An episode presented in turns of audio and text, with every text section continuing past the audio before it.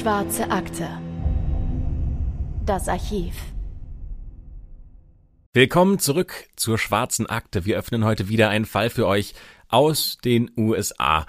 Das ist euch aufgefallen, dass wir besonders viele Fälle aus den USA haben. Das liegt schlicht und ergreifend daran, dass es in den USA besonders viele Fälle gibt, die so außergewöhnlich sind, dass man darüber erzählen kann und dass wir darüber viel Informationen auch finden. Genau, Christopher ist auch nicht alleine heute. Ich bin auch da.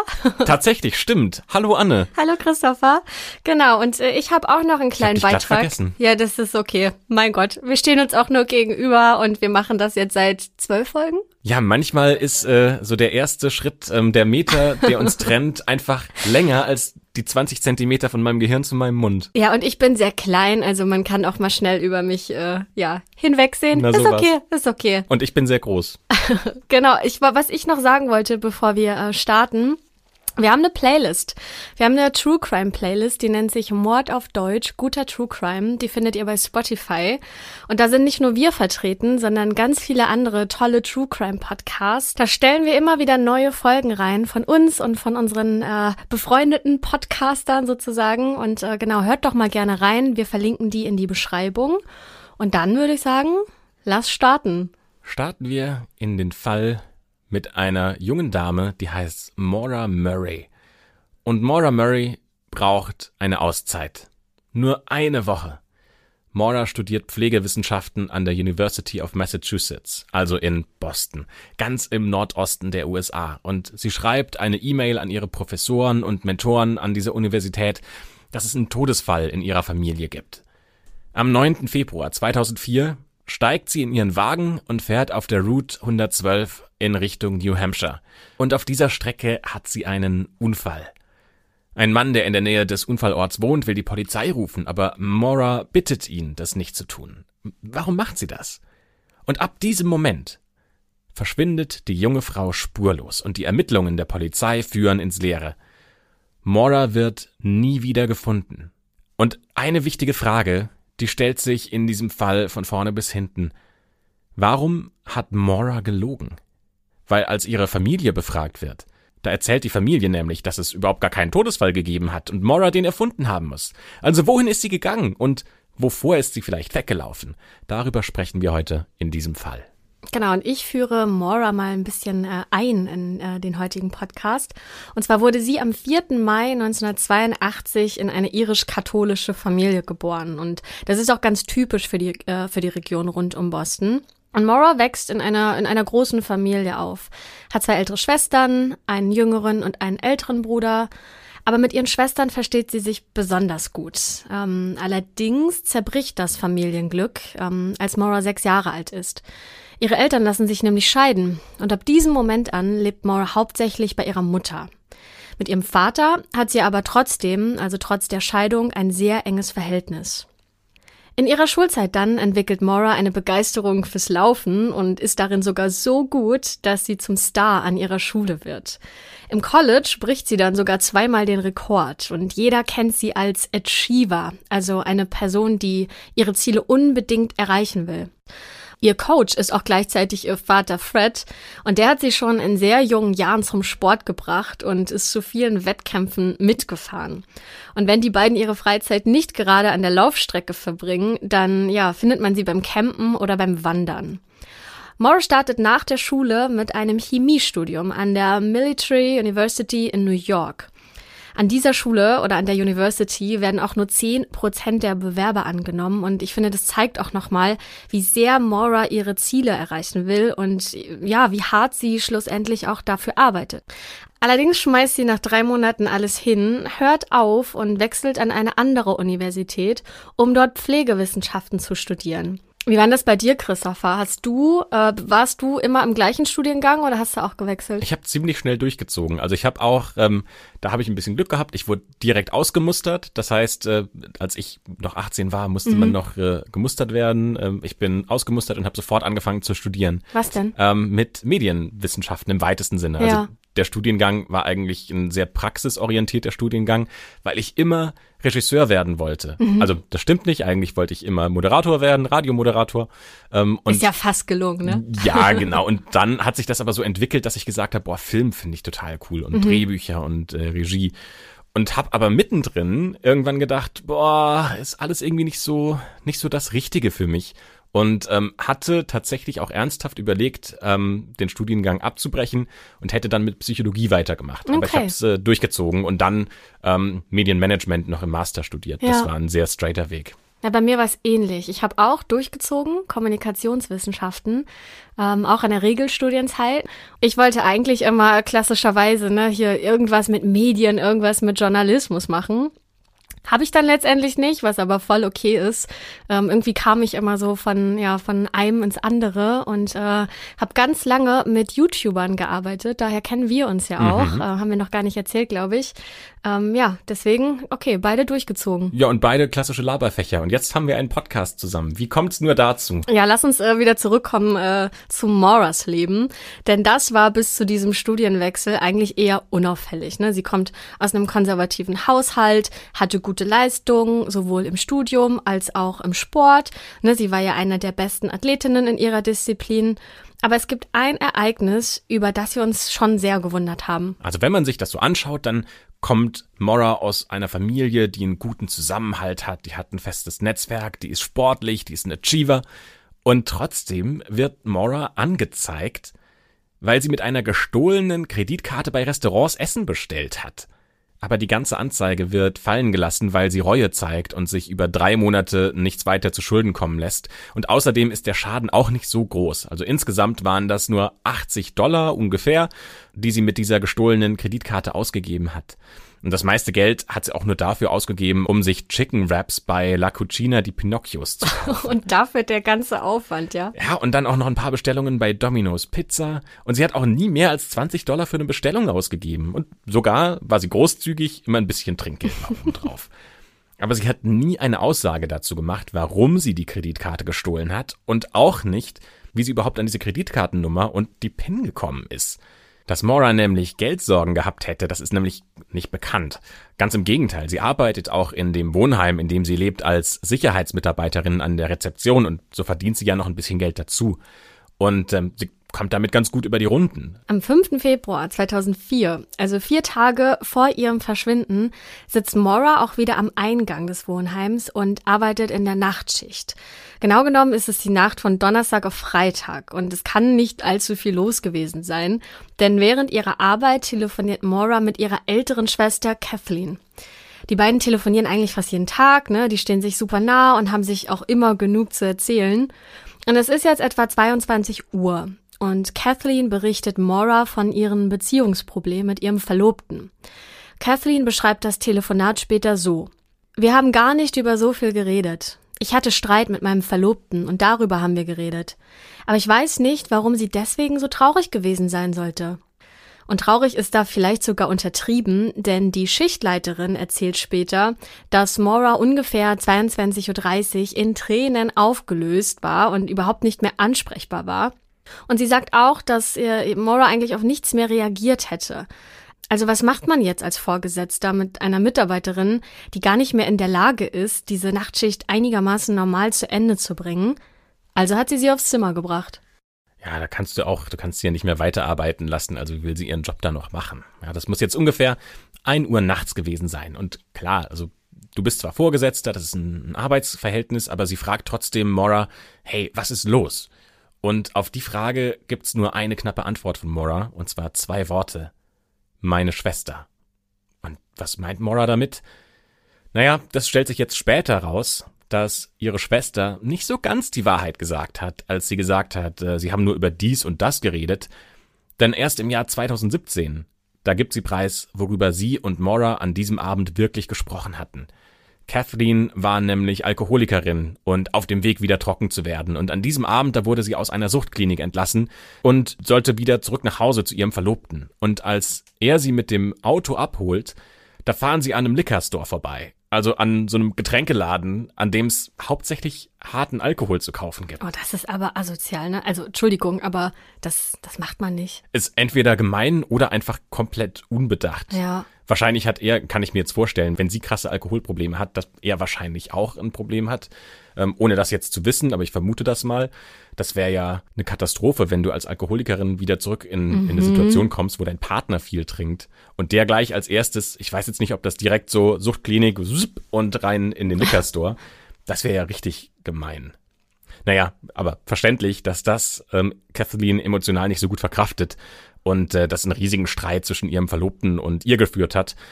Und ähm, diese ganze Situation und der Streit, das war Inhalt dieses Gesprächs zwischen Kathleen und Mora. Und aus der Perspektive ist es natürlich super verständlich, dass sich Mora Sorgen um ihre Schwester macht. Aber, also wir haben ja schon gesagt, Mora und ihr Vater Fred, die haben ein super Verhältnis zueinander. Die gehen wandern zusammen, die machen Sport zusammen, er ist ihr Coach. Aber von diesem Telefonat mit Kathleen, da hat Mora Fred nichts von erzählt. Der hat sie nämlich nur zwei Tage später besucht, am 7. Februar 2004.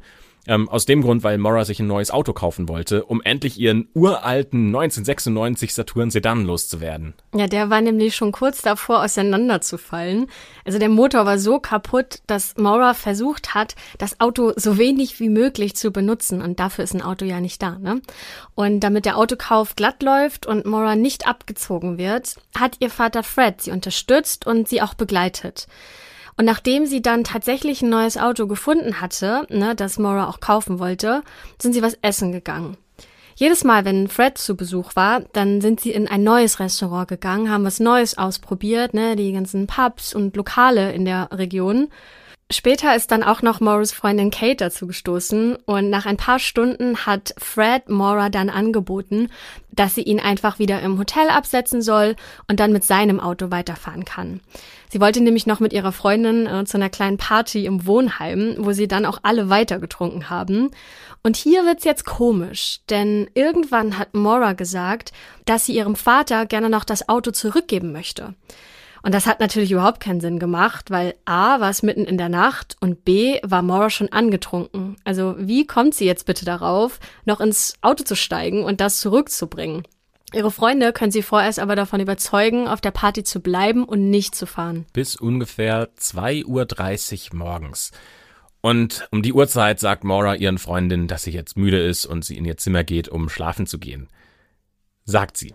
Aber tatsächlich Statt sich auszuruhen, geht sie zum Auto ihres Vaters und fährt los. Also doch, okay. Voll unverantwortlich.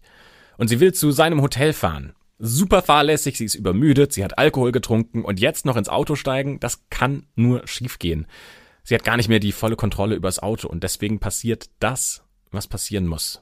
Sie lenkt den Toyota ihres Vaters in eine Leitplanke und der Wagen ist natürlich schwer beschädigt. Der Schaden liegt bei ungefähr 8000 Dollar, aber zum Glück werden weder Mora noch eine andere Person verletzt. Also das ist nochmal glimpflich ausgegangen.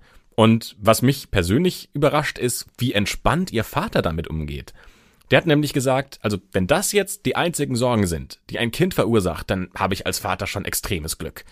Und er hat auch gesagt, dass Mora durch diesen Unfall zwar mitgenommen war, aber damit eigentlich ganz gut klar gekommen ist. Ich glaube, das haben sich meine Eltern auch mal gedacht, weil ich eine ähnliche Situation hatte, dass ich mal was auf dem Grundstück meiner Eltern aus Versehen mitgenommen habe. Also nicht alkoholisiert, um Gottes Willen, aber ich war äh, Fahranfänger und äh, bin vielleicht ein bisschen am Zaun oder am Tor hängen geblieben. Im Rückwärtsgang? Äh, nee. Das wäre so nee. das klassische Ding, dass man irgendwie den Rückwärtsgang unterschätzt und dann irgendwo ranknallt. Nee, ich habe den äh, Bogen quasi nicht groß genug ähm, äh, genommen und eingeplant und ja, bin deswegen ein bisschen äh, an der Tür hängen geblieben. Ups. Ähm, aber meine Eltern waren auch mega entspannt. Also danke nochmal dafür. Ich das weiß, klingt aber nur zu. nach so kleinem Blechschaden. nee, es war schon ein bisschen größer, aber ähm, wie war es bei dir? Ich habe schon ein Auto auf den Friedhof gebracht. Oh, okay. Ähm, Wildunfall. Ja. Ähm, es kam ein Reh über die Straße und ich war auch gerade Fahranfänger. Also ich habe ähm, begleitetes Fahren mit 17 gemacht mm, gehabt, also ja, ich durfte ich schon fahren und bin gerade 18 geworden und äh, bin alleine gefahren. Das war im Herbst, ähm, so September, Oktober, es hatte geregnet mhm. und mir läuft ein Reh über die Straße und ich habe halt versucht auszuweichen und habe sofort den Kontrolle Keine verloren. Chance, ne? Ja. Total und bin dann im äh, Straßengraben gelandet mit dem Auto ähm, und das Auto war Schrott. Aber meine Eltern waren da auch ehrlich gesagt sehr entspannt.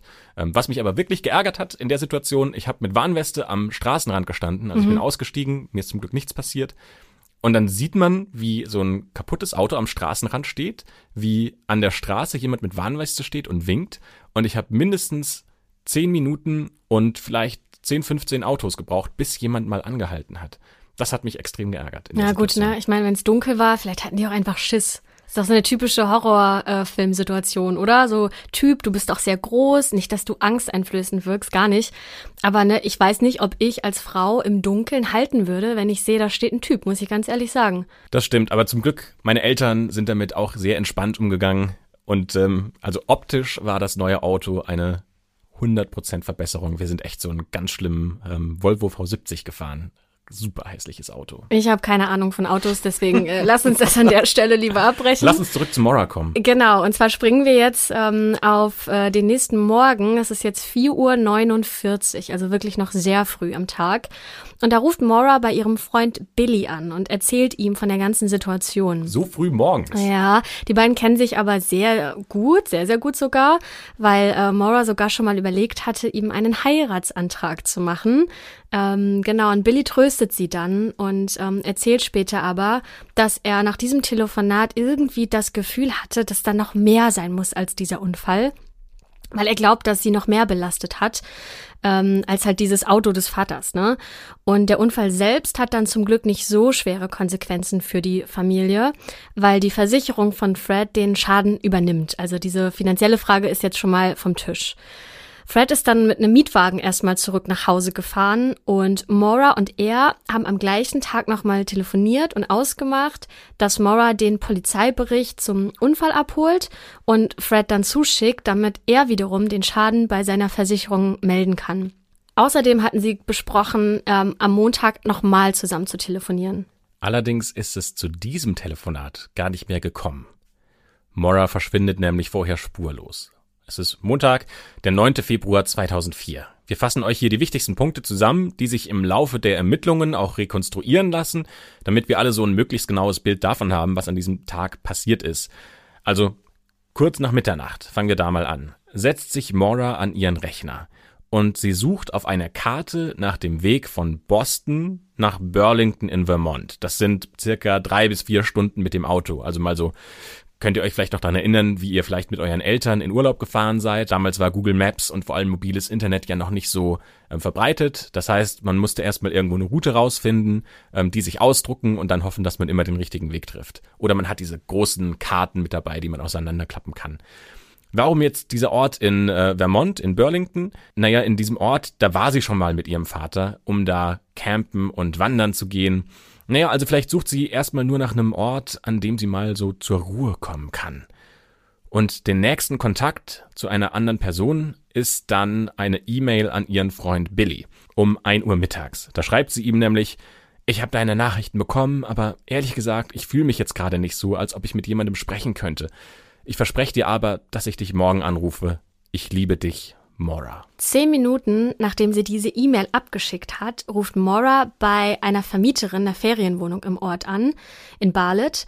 Und auch diesen Ort kennt sie schon, denn hier hat sie früher mit ihrer Familie Urlaub gemacht.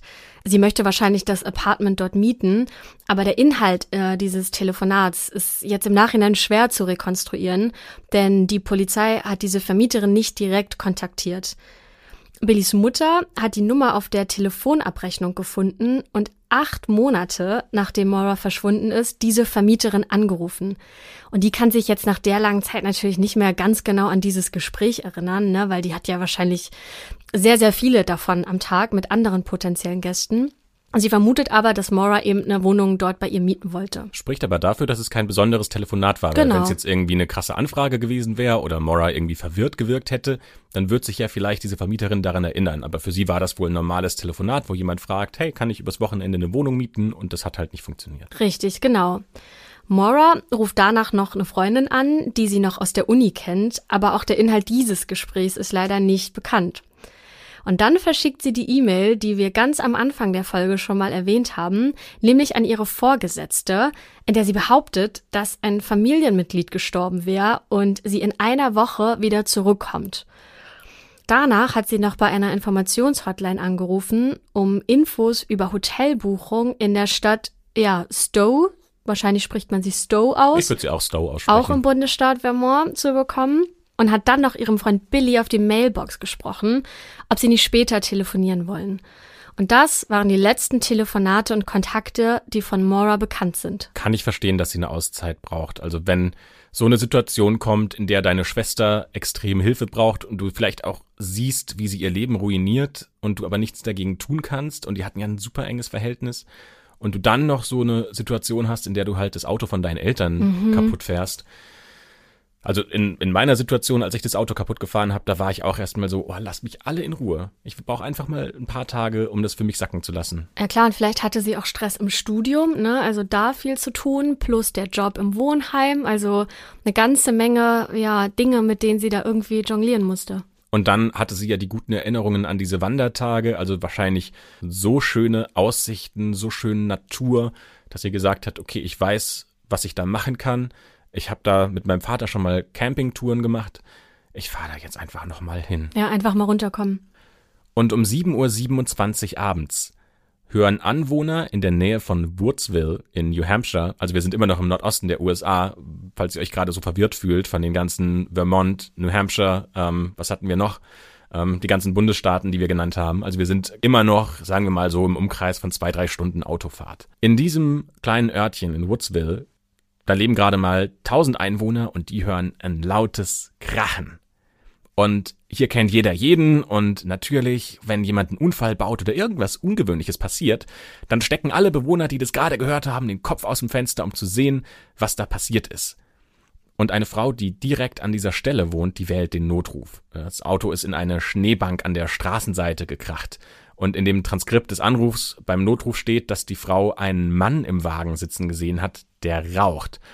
Das ist komisch, denn erstens ist Maura ja offensichtlich kein Mann.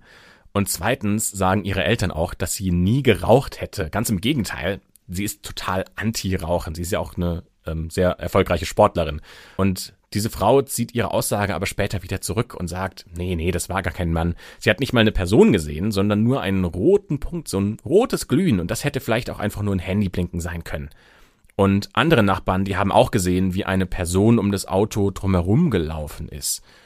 So, und endlich, nach ein paar Minuten, fährt ein Auto an die Seite und der Fahrer steigt aus und dieser Mann sagt, dass Mora nicht verletzt gewesen sein soll, also nicht offensichtlich, hat also gar kein Blut gesehen.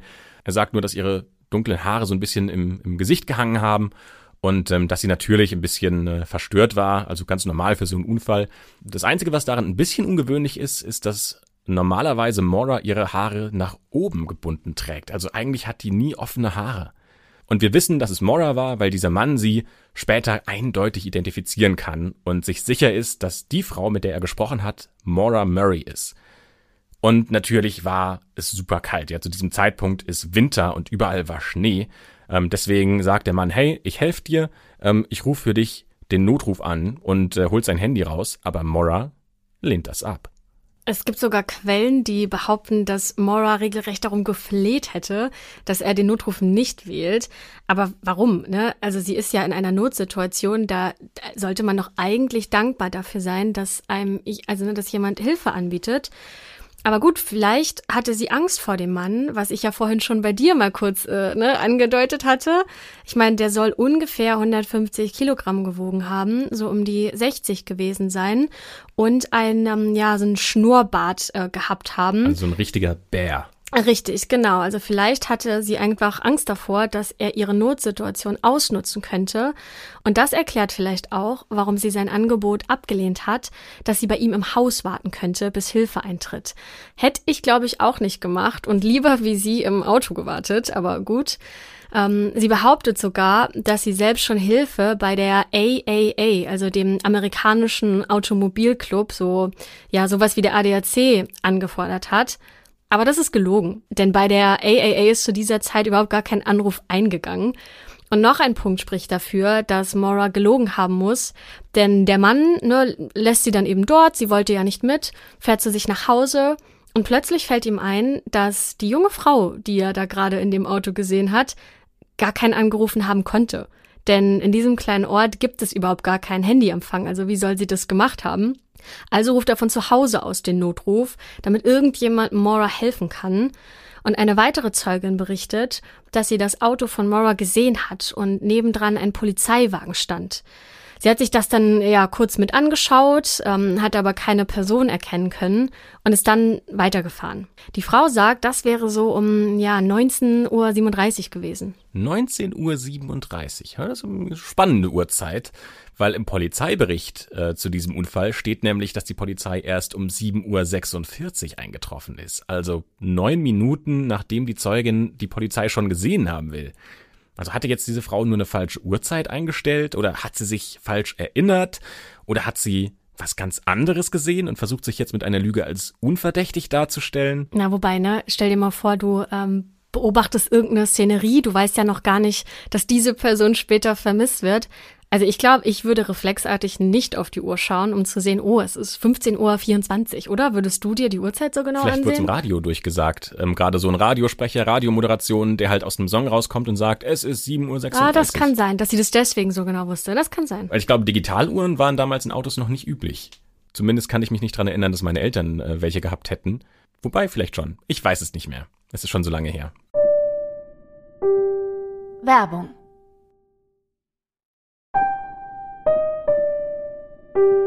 Werbung Ende. Um 7.46 Uhr trifft Detective Haverhill am Unfallort ein. Und der findet den Saturn Sedan von Mora am Straßenrand mit starken Schäden an der Fahrerseite. Beide Airbags waren geöffnet und die Frontscheibe, die hat einen großen Riss. Also Mora muss irgendwie ins Schleudern gekommen sein.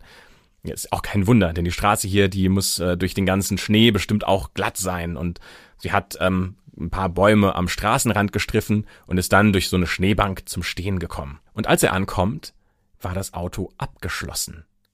Und Mora war nicht mehr da. Nicht im Auto und auch nicht außerhalb des Autos. Und der Detective wirft als erstes einen Blick in das Innere des Wagens. Und das erste, was ihm auffällt, sind rote Flecken auf den Sitzen. Es ist kein Blut, sondern wahrscheinlich eher Wein. Und im Innern des Autos sieht er noch andere Gegenstände. Eine leere Bierflasche, eine kaputte Weinpackung, die könnte ja zum Beispiel durch den Unfall kaputt gegangen sein. Okay, also es könnte sein, dass Maura vor dem Unfall Alkohol getrunken hat, sozusagen. Aber also war sie wirklich so leichtsinnig? Weil, also erst hat sie das Auto ihres Vaters angetrunken in die Leitplanke gesetzt und jetzt ihr eigenes Auto zu Schrott, das, also weiß ich nicht. Naja, der Mann jedenfalls, der ihr Hilfe angeboten hat, der glaubt auch nicht, dass sie Alkohol getrunken hat. Und neben dem Wein und dem Bier hat die Polizei auch noch ihre AAA-Karte gefunden und Formulare für die Versicherung, Handschuhe, CDs, Make-up, die ausgedruckte Route, die du vorhin angesprochen hast, und ein Buch, das Maura zuletzt gelesen hat nämlich eins über das Bergsteigen. Aber andere wichtige Gegenstände fehlen. Zum Beispiel findet die Polizei weder Kreditkarten noch das Handy von ihr. Spricht dafür, dass sie auf jeden Fall bewusst das Zeug mitgenommen hat. Aber seit ihrem Verschwinden wurden weder Kreditkarten noch das Handy benutzt. Und noch eine Sache fällt der Polizei hier auf, denn im Auspuff ihres Autos finden sie einen Lappen reingestopft. Okay, also habe ich selbst noch nie gemacht und ich wüsste auch nicht, wofür es gut sein soll. Und man weiß auch nicht, ob Mora selbst diesen Lappen in den Auspuff gesteckt hat oder ob das jemand anderes war. Das wurde nie geklärt. Zumindest, wenn man jetzt Experten glaubt, und ich bin kein Autoexperte, dann ist das keine gute Idee, ähm, dass man seinen Auspuff verstopfen sollte, weil das im schlimmsten Fall sogar bis zu einem Motorschaden führen kann. Ähm, das macht vielleicht manchmal Sinn, wenn man nach bestimmten Löchern im Abgassystem suchen will. Aber ob Mora jetzt so weit gedacht hat nach einem Unfall, das glaube ich eher nicht. Es gibt eine andere Theorie, die sagt, ähm, vielleicht hat sie versucht, sich das Leben zu nehmen mit einer Kohlenmonoxidvergiftung. Aber dann hätte sie einen entscheidenden Fehler gemacht, weil ähm, dazu muss das Abgas in die Fahrerkabine zurückgeführt werden. Also ist das auch nicht so wahrscheinlich. Es reicht nicht aus, einfach den Auspuff zu verstopfen. Also legen wir das auch mal eher zur Seite. Es gibt noch eine weitere Idee, ähm, was Fred sagt, Moras Vater. Er sagt nämlich, dass er sich tatsächlich vorstellen kann, dass sie diesen Lappen in den Auspuff gesteckt hat. Und seine Erklärung dafür ist, dass vielleicht aus diesem Auspuff schwarzer Rauch ausgestiegen ist. Und das hat natürlich deutlich mehr Aufmerksamkeit auf sie gelenkt und vielleicht hat sie sich gedacht, wenn ich jetzt in diesen Auspuff einen Lappen reinstecke, dann kommt dieser Rauch nicht mehr raus und es kommen nicht mehr so viele Leute oder die Polizei auf mich zu und fragen, was los ist, weil ich nicht mehr so viel Aufmerksamkeit errege. Ja, okay, aber über das Wichtigste haben wir jetzt ja noch gar nicht so detailliert gesprochen, nämlich, wo ist sie denn jetzt hin? Weil überleg mal, das Zeitfenster, in dem sie verschwunden ist, das kann ja eigentlich nur ein paar Minuten lang gewesen sein. Weil um 19.27 Uhr ist der Unfall passiert, die Polizei kam dann um 19.46 Uhr und dazwischen sind 19 Minuten. Und da hat sie ja aber noch mit diesem Mann gesprochen, der ihr helfen wollte. Also wie hat sie das bitte geschafft, so schnell spurlos unterzutauchen? Die Polizei, Feuerwehr und ein Notarztteam suchen dann auch das Gebiet ab, finden aber keine Spur von ihr. Das heißt, ihr Auto wird jetzt erstmal abgeschleppt und ab 21.30 Uhr wird die Arbeit an dieser Unfallstelle auch erstmal eingestellt. Ein Bauarbeiter beobachtete Maura vorher noch dabei, wie sie eine Straße entlang stapft, also ne, angeblich, das müssen wir alles mit Vorsicht genießen.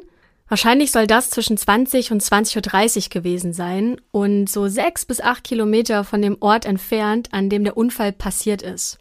Ja, allerdings fällt ihm diese Beobachtung erst drei Monate nach Morris Verschwinden auf, obwohl er eigentlich schon viel früher dazu befragt wurde. Aber er sagt, dass er da mit den Daten irgendwie durcheinander gekommen wäre und erst viel später äh, gecheckt hat, dass der Tag, an dem die Frau auf der Straße entlang ging und der Tag, an dem der Unfall passiert ist, dass das der gleiche ist. Ja, einen Tag nach ihrem Unfall wird Maura Murray offiziell als vermisst gemeldet. Und am 11. Februar 2004 fährt deswegen die Familie von Maura noch vor Sonnenaufgang in diese Region, in der Mora vermisst gemeldet wurde. Und auch die Polizei natürlich ist vor Ort mit Spürhunden, mit äh, einer ganzen Mannschaft, damit man Mora finden kann. Müsst ihr euch ja vorstellen, da ist ja auch Winter, da ist saukalt, da liegt Schnee. Das heißt, man hat nicht viel Zeit, um eine Person dort zu finden, bevor sie vielleicht erfriert. Und ein Hund kann durch Handschuhe, die im Auto lagen, sogar eine Fährte aufnehmen.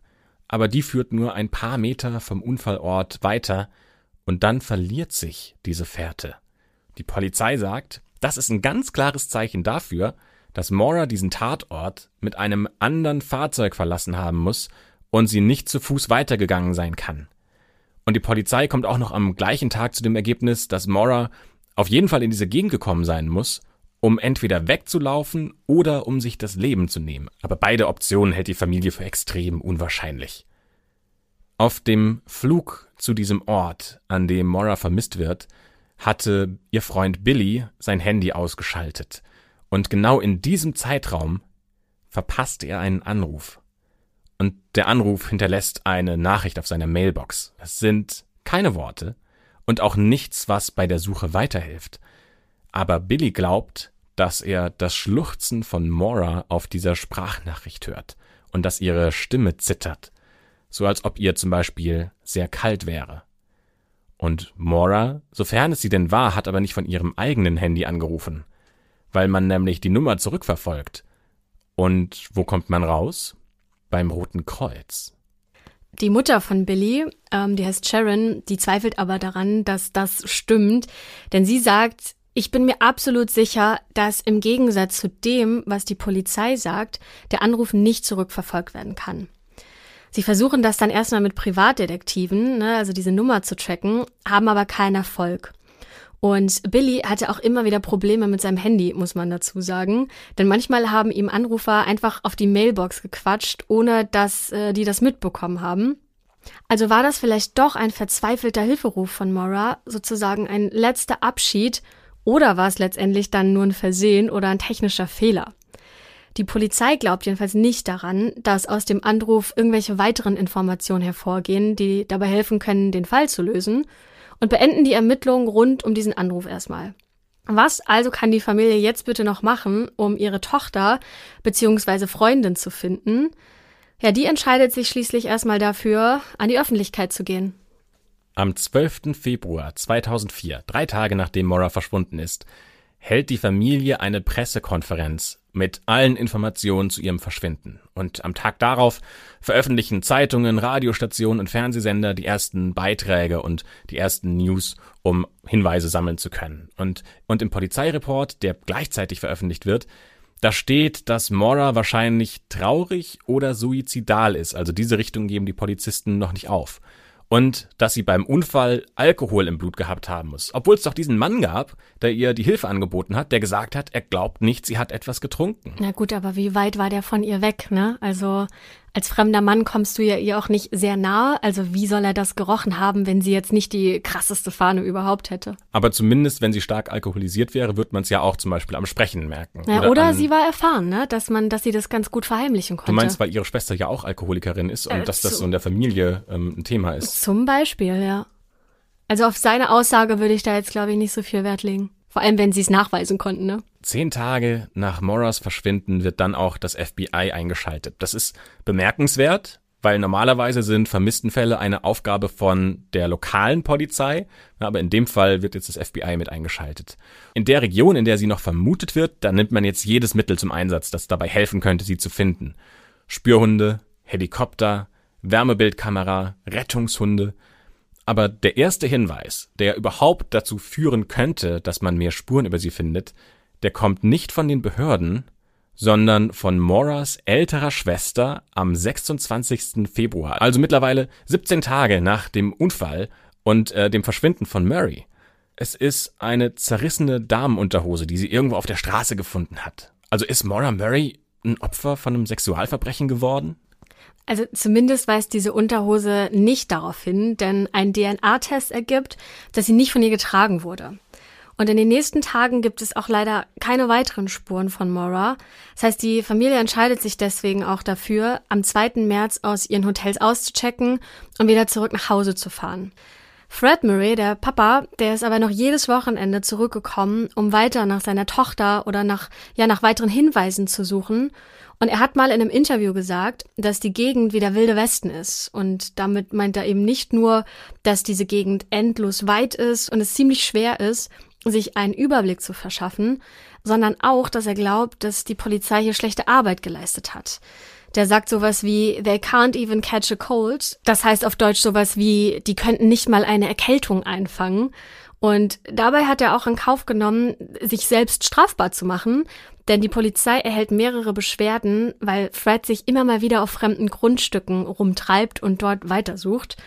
Aber meiner Meinung nach ist es total verständlich, weil also es geht hier ja immerhin Klar. um seine Tochter, ne? Und man macht doch als Vater alles, um seine Tochter zu finden, oder? Naja, die ersten Tage nach dem Verschwinden von Maura haben also nichts ergeben, das irgendwie bei dieser Suche weiterhelfen kann. Und deswegen geht der nächste Blick im Laufe der Ermittlung in das Zimmer, in dem Maura gelebt hat.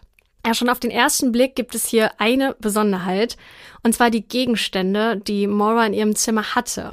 Denn die waren alle in Kisten verpackt, so als ob sie bald ausziehen will.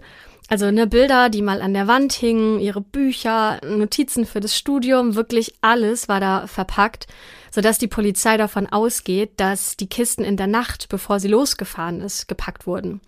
Und auf einer der Kisten liegt eine Nachricht an Billy. Und die wiederum deutet darauf hin, dass die Beziehung zwischen Billy und Maura im Moment eher ja schwierig war, in der schwierigen Phase. Jedoch kann keiner bestätigen, dass die beiden Stress hatten. Ganz im Gegenteil. Alle sagen im näheren Umkreis, dass sie eigentlich eine tolle Beziehung geführt haben. Also lass uns mal so ein bisschen rekapitulieren, was denn eigentlich an diesem Tag, an dem sie losgefahren ist, passiert sein muss. Das kann man nämlich ganz gut verfolgen, weil es an einigen Stellen Überwachungskameras gegeben hat, von denen man aus den Bändern rauslesen kann, was sie da eigentlich gemacht hat. Also um 3.30 Uhr mittags verlässt sie den Campus und fährt zu einem Geldautomaten, wo sie 280 Dollar abhebt. Dann geht sie alleine in einen Liquor Store und kauft sich da für ungefähr 40 Dollar alkoholische Getränke, also unter anderem Baileys, Kalua, Wodka und diese Box voller Wein, über die wir schon gesprochen haben, die dann im Auto kaputt gegangen ist und die ganzen Flecken auf den Sitzen verursacht hat. Den Wein haben wir gefunden, aber alle anderen Flaschen, die sie gekauft hat, die waren nicht mehr in ihrem Auto. Und niemand weiß, was mit diesen Flaschen passiert ist.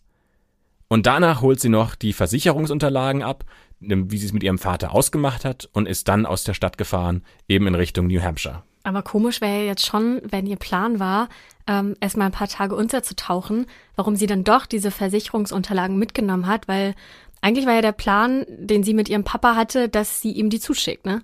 Also eigentlich spricht das eher dafür, dass sie tatsächlich nur ein paar Tage Ruhe wollte, Ja. weil wenn sie tatsächlich plant, sich umzubringen, dann warum holt sie die Versicherungsunterlagen? Macht ja keinen, also wäre einfach nur so ein komischer Aufwand. Ja. Oder es wäre eine ganz, ganz spontane Entscheidung gewesen. Aber das kann ich mir nicht vorstellen, weil dann müsste sie nicht irgendwo nach irgendwo hinfahren. Ich meine, das klingt ja erstmal so, als ob sie sich wirklich ein paar Tage rausnehmen wollte, ein bisschen Alkohol, aber es klingt nicht nach ein bisschen Alkohol, was sie da alles für Ja, sich alleine dann Menge. genau alleine gekauft hat. Also mal gucken, wie viele Flaschen waren das? Einmal Baileys, einmal Kalua, einmal Wodka. Das ist schon, ich würde mal sagen, ein ausgewachsenes Besäufnis, gerade wenn du alleine das Ganze. So, warum glaubst du, hat sie so viel Alkohol gekauft? Und wo ist der vor allem hin? Das ist für mich die wichtigste Frage. Warum ist der nicht im Auto? Das ist was, ähm, da können wir, können wir nicht äh, mehr Informationen liefern. Und das sind bis jetzt auch alle Informationen tatsächlich, mit denen die Polizei weiter ermitteln muss. Und die Suche ist nach wie vor ergebnislos. Und die größte Hoffnung für die Polizei, die setzen sie in so einen Rucksack, den Maura mitgenommen haben soll, und sagen, wenn dieser Rucksack gefunden wird, dann könnten sich schon einige andere Fragen aufklären oder es würden sich neue Hinweise ergeben, aber sie können ihn nicht finden. Und auch als der Schnee abgetaut ist, später im Jahr, gibt's keine weiteren Hinweise, was mit Maura passiert sein soll. Und Fred fährt trotzdem noch jedes Wochenende nach New Hampshire, um danach einen weiteren Hinweis zu suchen, um seine Tochter zu finden. Und klar klammert der sich an jedes Gerücht, das er zu hören bekommt. Zum Beispiel Ende 2004. Da trifft er einen Mann und dieser Mann gibt Fred ein altes rostiges Messer und sagt, dass vielleicht dieses Messer und sein Bruder was mit dem Verschwinden von Maura zu tun haben können.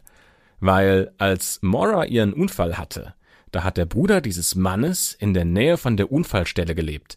Und der Mann erzählt, dass sein Bruder schon einige Verfahren wegen Gewalttaten hinter sich hat.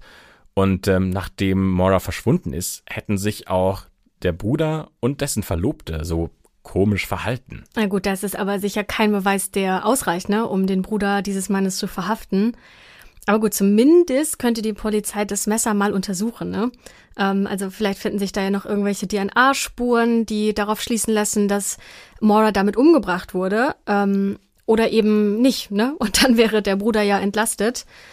Jedenfalls nimmt Fred dieses Messer erstmal an sich und bringt es zur Polizei. Aber dummerweise kommt er da außerhalb der regulären Geschäftszeiten an und der Polizist, der da am Empfang sitzt, der darf gar keine Beweismittel entgegennehmen. Ich wusste nicht, dass Bürokratie so ein krasses Thema auch in anderen Ländern ist. das ist für mich schon. so richtig deutsch. Auf jeden Fall. Ähm, und was macht Fred? Der schickt das Messer und alle Informationen, die er über diesen Bruder des Mannes finden konnte, mit der Post an die Polizeistelle. Und er bekommt auch eine Bestätigung, dass dieses Messer eingegangen ist. Allerdings meldet sich die Polizei dann nie wieder, also stellt weder Rückfragen noch sonst irgendwas. Und es ist fast so, als wäre das Messer spurlos verschwunden.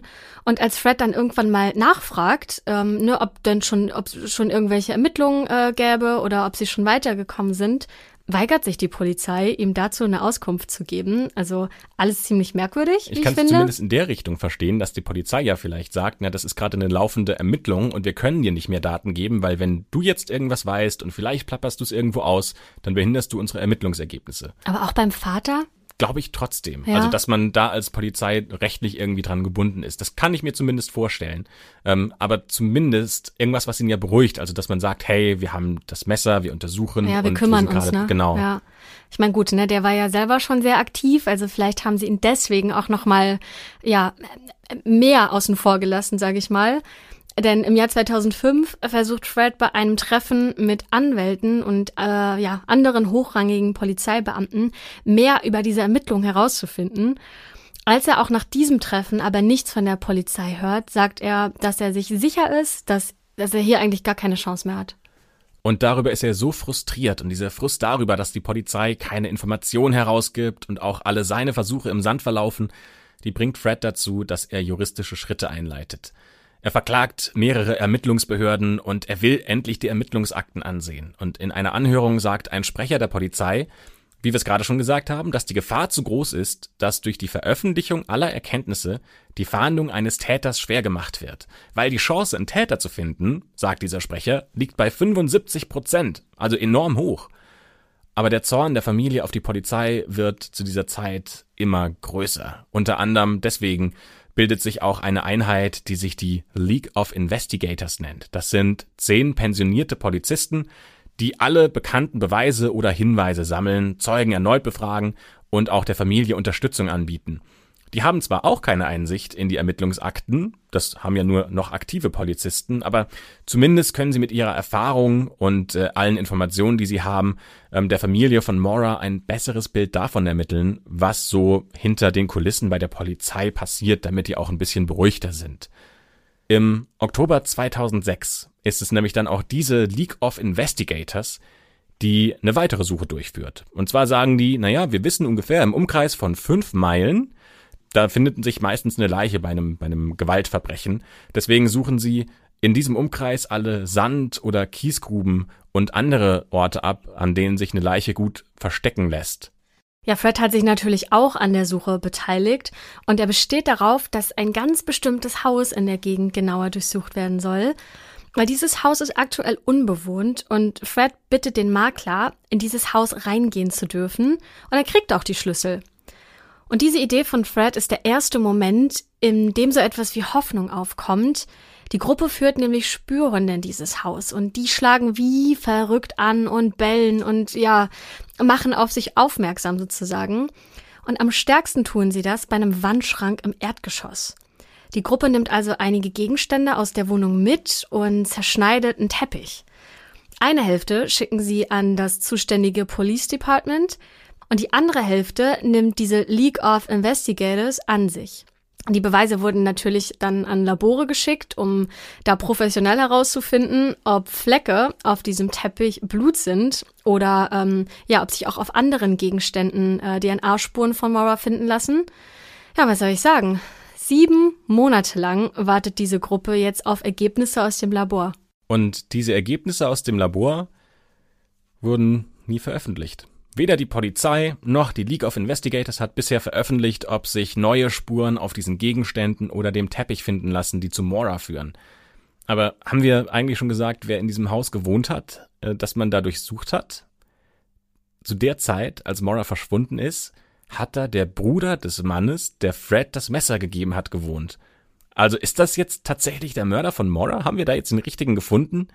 Naja, es gehen noch weitere Hinweise ein, die interessant sind. Zum Beispiel gibt es neben der Polizei und äh, der League of Investigators noch eine dritte Gruppe, die begonnen hat, in diesem Fall zu ermitteln. Und zwar das Internet. Dieser Fall ist einer der ersten, in der Menschen über das Internet Hinweise sammeln und Theorien ausdenken. Und am 1. November 2005 schreibt ein User namens Tom Davis, dass er einen schwarzen Rucksack hinter einer Toilette bei einem Aussichtspunkt gefunden hat, der ungefähr 50 Kilometer von dem Ort entfernt ist, an dem Mora verschwunden ist. Und das ist ein Rucksack, der genau so aussieht wie der, den auch Mora mitgenommen haben soll. Und das kurze Statement der Polizei zu diesem ganzen Thema Rucksack und äh, wo der gelegen haben soll, ist nur, naja, wir wissen davon. Aber ob da jetzt weitere Untersuchungen durchgeführt werden, wie zum Beispiel ähm, wurde dieser Rucksack aufgenommen, gibt es dazu DNA-Tests, Dazu sagt die Polizei nicht mehr. So, das waren jetzt alle Hinweise, die in diesem Fall relevant sind. Und im Jahr 2014, also zehn Jahre nachdem Maura verschwunden ist, sagt die Polizei, dass sie seit dieser Nacht nie wieder gesehen wurde. 2017 sagt ein Polizeisprecher, dass der Fall immer noch nicht abgeschlossen ist und immer wieder neue Hinweise eintrudeln und geprüft werden. Fred glaubt mittlerweile, dass Maura nicht mehr lebt und ist davon überzeugt, dass sie in diesem Haus gestorben ist, in dem die Hunde so stark angeschlagen haben. Und im April 2019 wurde der Keller dieses Hauses neu umgebaut. Ja, und Fred hätte natürlich super gern da nochmal äh, reingeschaut und das Haus durchsucht, aber die neuen Besitzer haben das nicht mehr zugelassen. Aber bei dem Umbau wurden jetzt auch keine neuen Spuren gefunden. Also was haben wir jetzt? Haben wir einen Mordfall, einen Suizid, einfach nur einen vermissten Fall? In welche Richtung denken wir hier? Also ich glaube, oder äh, gehen wir noch mal einen Schritt zurück. Ich glaube, es wird schon deutlich, dass Maura sehr viel Stress und sehr viel Druck in ihrem Leben hatte. Ähm, zu der Zeit ist es viel schiefgelaufen mit den beiden Umf Unfällen. Und ich kann mir schon vorstellen, dass sie ihren Frust im Alkohol ertränkt hat. Ähm, und ja, gar nicht mehr so richtig zurechnungsfähig war nach diesem zweiten Unfall und ja, geflüchtet ist, ne, so geflüchtet aus ihrer Welt, aus ihrem Leben und einfach losmarschiert ist im Winter, ne, vielleicht hat sie das einfach nicht oder diese Gefahr nicht richtig einzuschätzen gewusst, was es denn bedeutet, mitten in der Nacht im Winter irgendwie rauszulaufen. Ähm, ja, und also jetzt äh, schneiden sich sozusagen die, die Wege. So eine Theorie wäre, sie ist einfach gestorben, also an Kälte. Erfroren. Erfroren, genau. Oder wir haben doch noch jemand anderen ähm, dabei, sei es der Bruder von diesem Mann mit dem Messer, eine ganz fremde Person, keine Ahnung, ne? Aber das wäre auch eine Möglichkeit, dass sie dann einfach Pech hatte und an den falschen Mann geraten ist. Versuchen wir erstmal die Dinge zu besprechen, von denen wir sagen, das kann es auf keinen Fall gewesen sein. Suizid wäre für mich zum Beispiel. Das ja, glaube ich auch nicht. Nee. Weil sonst hätte sie nicht so viel geplant. Also sonst hätte sie nicht irgendwie die Leute angerufen und gefragt, ähm, hey, kann ich bei dir ein Wochenende übernachten? Sie hätte nicht sich Routen rausgesucht. Richtig, glaube ich auch. Ist mir zu viel Aufwand für einen Suizid.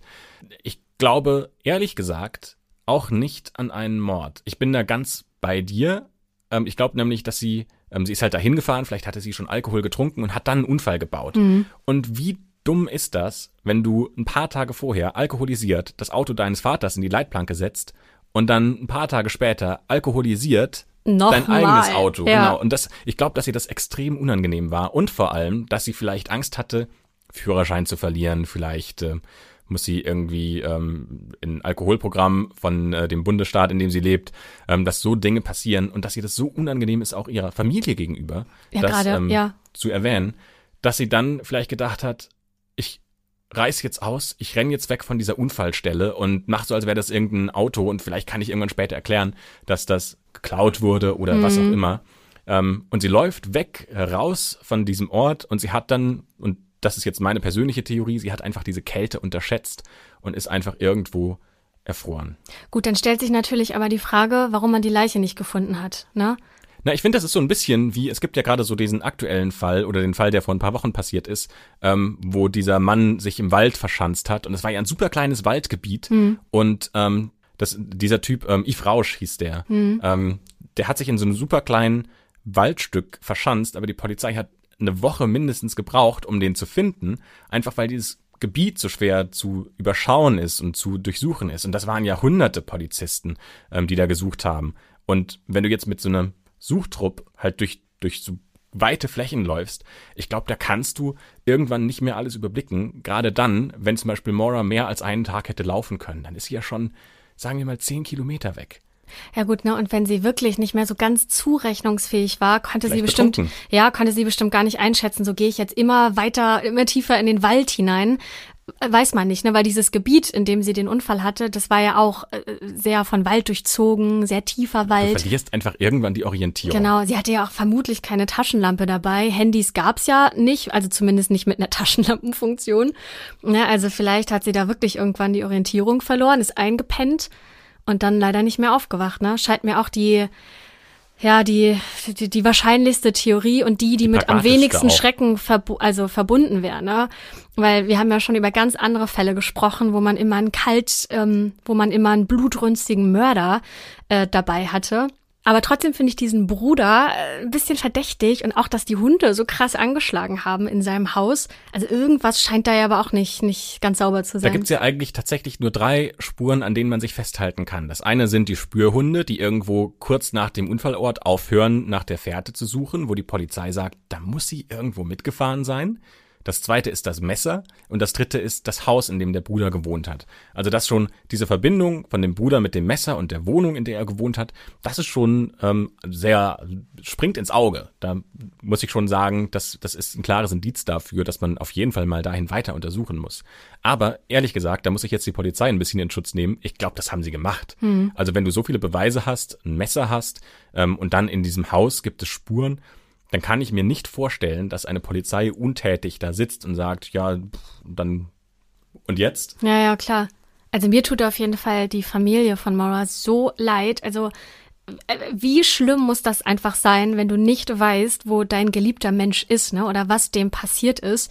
Und wenn du nicht mal den Körper hast, den du beerdigen kannst, um dich, ja, na, so richtig emotional verabschieden zu können, ne? Und dass ihr Vater immer noch sucht und jede Woche an den Ort fährt. Also das ist wirklich, das ist echt traurig. Ich glaube, der schwierigste Moment tatsächlich für diesen Vater war, als er sich auch eingestehen musste, dass er glaubt, dass seine Schwester, nicht Schwester, Tochter, dass seine Tochter tot ist. Ich glaube, das ist wirklich extrem schwer, weil du ja immer mit diesem Gefühl an diesen Ort fährst, dass du sagst, ich glaube jetzt daran, dass ich noch mal was finden kann. Irgendwo muss es was geben, was auf den Verbleib von meiner Tochter hinweist. und sich dann irgendwann einzugestehen, das ist vielleicht jetzt nicht mehr möglich, meine Tochter zu finden. Mhm. Das tut mir extrem leid. Okay, und das heißt, bis heute gibt's aber keine neuen Hinweise, keine neue Richtung, nix, gar nichts. Genau, der Fall ist immer noch offen. Es gibt nichts, was darauf hinweist, dass man einen Täter finden kann und auch nichts, was darauf hinweist, dass ähm, in irgendeiner Form Mora erfroren sein könnte oder irgendwo verschollen ist. Das heißt, diese schwarze Akte müssen wir schließen, ohne einen wahren Täter finden zu können. Und obwohl wir nicht wissen, was mit Mora passiert ist, war das trotzdem extrem spannend, diesen ganzen, ja, was alles passiert ist, mit anzuschauen, zu schauen, wann ist sie losgefahren, wo war sie ungefähr und wie ist diese ganze Suche weitergelaufen. Und viele der Fragen, die offen sind, haben uns sehr beschäftigt. Also warum hat die Schwester gelogen, als sie mit äh, Mora telefoniert hat? Warum hat sie Alkohol gekauft und man findet ihn nicht mehr? Und was kann man mit diesem Messer, dieser einzigen richtigen Spur eigentlich überhaupt anfangen? Wir hatten bisher ja oft Fälle, die nicht abgeschlossen werden konnten und wir suchen gar nicht explizit nach solchen Fällen. Also das ergibt sich dann eher, ne, Christopher, würde ich mal sagen. Ähm, aber schreibt uns doch gerne mal, wie ihr das findet. Also Findet ihr diese Fälle dann trotzdem spannend, weil ihr auch miträtseln könnt, auch wenn man am Ende dann eben nicht weiß, was ist passiert, wer ist der Täter? Ähm, oder ja, zieht ihr Fälle vor, wo man am Ende eben ganz genau weiß, was passiert ist? Schreibt uns das gern an schwarzeakte.jula.de. Ähm, da sind wir gespannt, was ja eure Meinungen darüber sind. Und dann freuen wir uns auf nächste Woche. Bis dann.